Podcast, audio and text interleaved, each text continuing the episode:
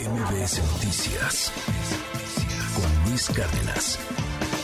Pues que Elon Musk, que, que siempre sí lo va a comprar. Y ya, y ya vio que hay nuevas funciones y vienen nuevas funciones. Hoy la cultura digital no podía ser de otra manera, pues va a ser para hablar de Twitter y de todo lo que está pasando con estas decisiones de Elon Musk para volver a, bueno, pa- pa- ya se, se echó para atrás, luego se echó para adelante. ¿Cómo estuvo, querida doctora Laura Coronado? Muy buenos días, ya me confundí. Creo que él también ya se confundió. Buenos Sí. días a todos. Eh, pues como diría mi abuelita, ¿no que no tronabas pistolita? ¿Así de plano? Así de plano. Eh, para hacer un resumen de la telenovela, empezamos en abril con estos tweets de Elon Musk Ajá. diciendo cómo debería de ser Twitter, debería de estar mucho más abierto a la libertad de expresión. Y de pronto, pues empiezan a decirle, necesitamos otra plataforma o no. Eh, ahora a través de, este, pues la última semana hemos visto todos los mensajes directos e indirectos que tuvo durante Sí. estas negociaciones, porque ya se ventilaron. Y Porque, eh, corrígeme si me equivoco, perdón. O sea, primero ofrece, bueno, se enoja y ofrece, dice, lo voy a comprar, ¿no? Primero compra 9% de las acciones. Ah, sí es Y le cierto. pusieron un candado. Ok. Luego lo invitan a la junta directiva. Ajá. Dice que sí y luego dice que ya no quiere estar con los accionistas. Que lo quiere todo. Que lo quiere todo. Empieza a negociar y ofrece 44 mil millones de dólares. Y todos en Twitter, ¡eh! Se sientan a negociar. Le enseñan los documentos, pero él no le hace caso a los documentos. Ajá. O sea, que aburrido estar viendo Sí, sí, documentos. sí, no, no. Y entonces, de pronto, cuando empieza a sacar cuentas y ve que tiene que apalancar el 20% de sus ingresos y que no los tenía en liquidez y que tenía que prestar y tal, eh, entonces de pronto dice, ¿sabes que Ya no quiero porque ustedes tienen un 5% de votos. Sí. Oye, es que te avisamos, es que tú no leíste y empieza el dime y direte. Y justo el 17 de octubre tenían ya la audiencia. Ok. Esta semana que entra, eh, tendría que haber ya llegado él al estrado, al banquillo, a hacer su este pues declaración. Y yo creo que por primera vez escuchó quiero pensar, a sus abogados, y le iba a salir mucho más caro y además tenía el riesgo de exhibirse. O sea, no creo que la personalidad de Elon Musk le preparara para poder decir, oye, voy a hacer frente a estos cuestionamientos. O sea, ¿no era cierto eso de que, de que, de que iba a pagar una multa y ya? Iba a pagar una multa, pero podía, según la legislación eh, estadounidense y también la mexicana Ajá. operaría igual, eh, poder la, la compra forzosa. Ah, o, sea, o sea, tú puedes pedir el cumplimiento Ah, de una obligación de manera forzosa. Una cosa también importante. Eran mil multa, ¿no? millones Mil de millones de dólares. O sea, Sí, te iba a salir más. en 45 mil millones de dólares. Y yo creo que los abogados le dijeron, vas a tener que pagar, además a nivel imagen vas a salir raspado porque tienes Sí, estas claro. salidas, ¿no? Sí. De pronto de que ya no podemos confiar en ti. Y por otro lado, pues este desgaste que ibas a tener durante el juicio porque te podían preguntar de otras cosas y desbalancearte y tú también ser exhibido. Claro. Sí, Entonces supuesto. creo que tuvo un buen manejo y esa sería como la primera lectura de lo que estamos viendo de Twitter.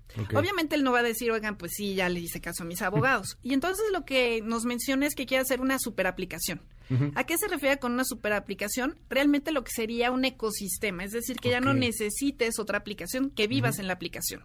Y pues el ejemplo más emblemático es el de WeChat, que es el chino, que pertenece o que está controlado al gobierno chino, en donde tú tienes mensajes, tienes una plataforma de pago, en donde puedes pedir eh, boletos de avión, en donde puedes hacer todas las cosas que haríamos en comercio electrónico, más redes sociales, más banco, en un solo lugar. Sea, es como el Twitter chino que ahora va a ser el Twitter de todos. Eso es lo que quisiera Elon Musk. O sea... Que no va a ser el dueño No ya. sé si has visto, por ejemplo, en México, Ajá. que ya tenemos estas iniciativas en donde, por ejemplo, Uber y Corner Shop, que son ya de la misma empresa, te dicen, enlaza las cuentas. Ajá. Entonces, en una sola aplicación, pues puedes tener muchas Sí, puedes tener habilidades. todo. Ahora imagínate tener ahí dentro Instagram. Ok. Imagínate pero dentro tener WhatsApp.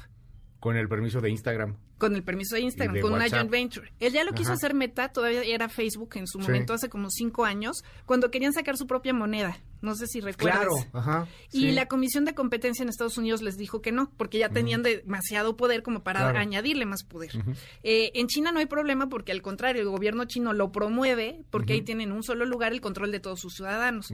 Incluso les sirvió en la contingencia para evitar que la gente no cumpliera con el tema de quedarse en casa. O sea, lo que sería es hacer como una plataforma en donde tengas todo y puedas ahí ver lo que está pasando en tu Instagram, en tu Facebook, en tu TikTok, en una de todo. esas. Y ese es parte de los cambios que están haciendo en Twitter. O sea, antes tú veías Instagram. Pues iba a cambiar cañón entonces, ¿no? Yo Si creo que sí. Y ese es sea, el, y ese es el- la puntita del iceberg, yo creo, ¿no? Ajá. O sea, ahorita si tú ves Instagram, pues es algo muy visual y así es como se hizo Sí. popular. Ves TikTok y es algo muy lúdico y muy rápido, ajá. es video. Y antes tú tenías en Twitter pues esta exposición de ideas en 160 caracteres, ahora son Ya. 280, pero a veces te faltaba la imagen o querías poner un video o querías claro. poner varios videos. Ahora lo vas a poder hacer, que le llaman mixed media. O sea, es decir, combinar varios GIFs o varias imágenes o varios videos con un tweet que no te inhiba porque pues antes los caracteres te- también luego te faltaban o te sobraban, Sí, que puedes y, poner y un entonces link. empezaba el hilo, Exacto. ya no habría hilos. O podrías poner hilos con imágenes, ¿no? o con caricaturas o con videos. O sea, puede ser mucho más rápido y mucho más entretenido para las para los nativos digitales. Ya. O sea. Twitter estaba envejeciendo como estaba enfe- envejeciendo Facebook. Y entonces es como una idea de crear algo para que ya no tengas que ir a TikTok.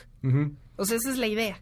La idea es que tú te quedes en la super app. ujú. Rappi lo está haciendo en algún momento. O sea, Rappi te sirve para mensajería, te sirve para envíos, te sirve para compras y ya tienen también su tarjeta. Sí. Sí, o sea, van metiendo absolutamente todo. Dime algo, el, el- tema de los algoritmos preocupa mucho porque Twitter, supuestamente Elon Musk quiere que sea muchísimo más libre. Y Twitter es más o menos la red un poco más libre que hay hoy día, particularmente en el círculo rojo, para los políticos, para el tema de la influencia social o económica, pues Twitter es, es, es la plataforma. No estoy diciendo que en las otras no haya cosas, pero en Twitter es la plataforma, que curiosamente no es la que tiene más usuarios. Exacto. Es la que de repente los políticos piensan que es el mundo, pero no, de hecho es de las que de los que menos usuarios tenga. Este, si la hacemos en comparación con Facebook o con TikTok incluso. En ese sentido, doctora, yo te quiero preguntar, eh, no, no, no, no podría venir un riesgo de que igual te empiecen a polarizar a través de un algoritmo más manoseado en Twitter. Es que lo que él quiere es quitar la censura. Lo que quiere quitar es el algoritmo. O sea, quiere un algoritmo ¿Sea abierto, abierto? Que es lo que estuvo platicando en estos mensajes que se ventilaron con Jack Dorsey, que fue el Sí, sí, fundador sí. de Twitter. Incluso lanzó como una bombita y luego la apagó nuevamente, porque dijo, ¿y qué pasa si co- cobramos co- con criptomonedas y ya no necesitamos publicidad en Twitter? Para que sea libre. Ok.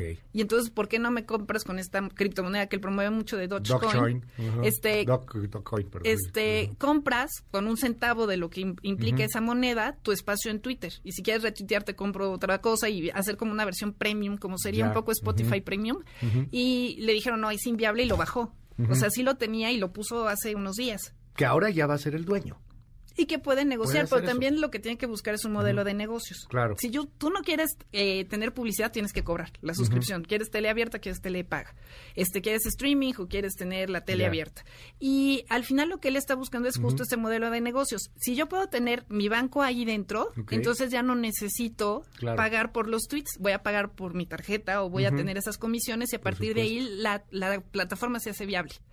¿Quién está siendo beneficiado al- alrededor de todo esto? Donald Trump. ¿Por qué? Porque Donald Trump está deseando así de cuándo se consuma ya, o sea, casi casi le presta el dinero, Ajá. porque lo primero que va a hacer Elon Musk es regresarle su cuenta. Y vienen las elecciones intermedias. Pero bueno, esto se va a completar sería- hasta diciembre, ¿no? Sí, pero ya vienen las elecciones, Ajá. ¿no? Este Y luego Donald viene Trump la de está- 2024. Incluso este los republicanos están diciendo, pues si quieres este un directivo en Twitter, nosotros alzamos la mano. hay, hay ya ciertos este senadores de Arizona que están alzando la mano porque quieren dirigir ¿Cómo Twitter. crees? ¿En serio? Y además es y en una de que esas pasa. Elon Musk es muy pro Trump. Sí, claro. Y él estuvo en contra de la censura, lo que él llamaba censura. lo que él llamaba bien, sí. censura. Y ahora lo, lo que lo que va a manejarse no es tanto esa polarización, sino en manos de quién va a estar el poder discernir Ya. efectivamente de los contenidos.